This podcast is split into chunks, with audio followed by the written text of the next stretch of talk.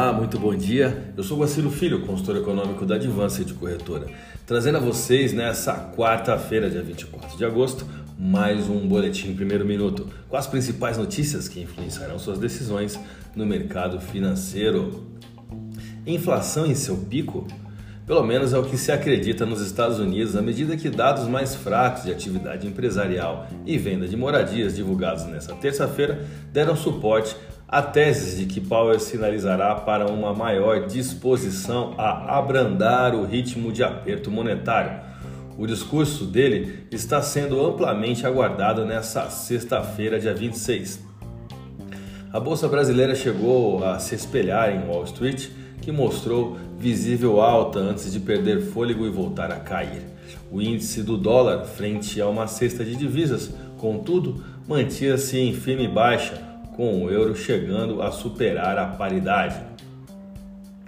Por aqui, o dólar registrou a maior queda percentual e o menor patamar em mais de uma semana após a divulgação desses indicadores econômicos norte-americanos mais fracos, como acabamos de noticiar. O declínio percentual é o mais intenso desde 12 de agosto, quando caiu 1,66%, e a cotação é a mais baixa para um encerramento desde o último dia 15, quando a taxa atingiu 5,0926. O real esteve entre as moedas de melhor desempenho nessa sessão, junto com pares também correlacionados às perspectivas para as commodities, que vem melhorando por expectativa de maior demanda chinesa em meio à seca e à onda de calor que tem afligido lavouras no país.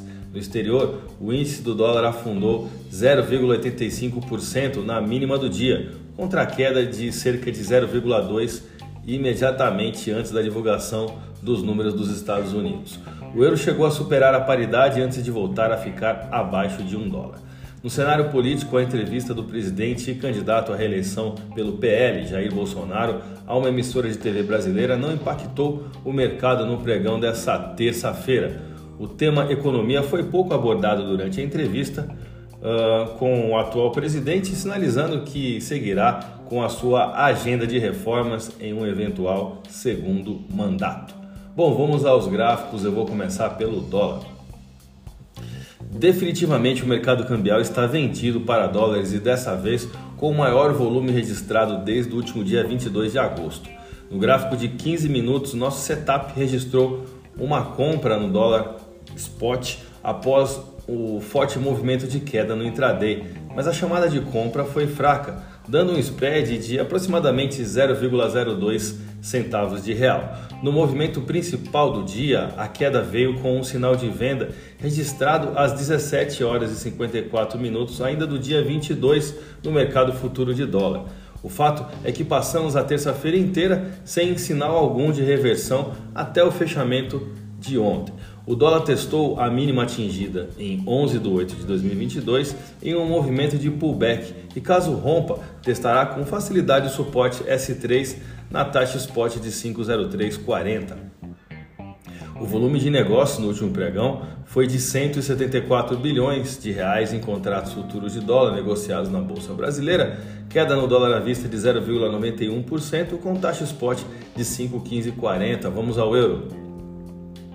O euro segue em queda pelo quarto pregão seguido diante de um real que se valoriza diante de uma expectativa de menor desaceleração global e, consequentemente, valorização das commodities após quatro sessões. O gráfico nos permite configurar uma linha de tendência de baixa com o próximo suporte S1 traçado pela mínima de 22 de abril. A divisa europeia fechou a última sessão com queda de 0,73% e taxa spot de 50880. A minha dica você já sabe. Siga nossos boletins para ficar sempre conectado às principais notícias.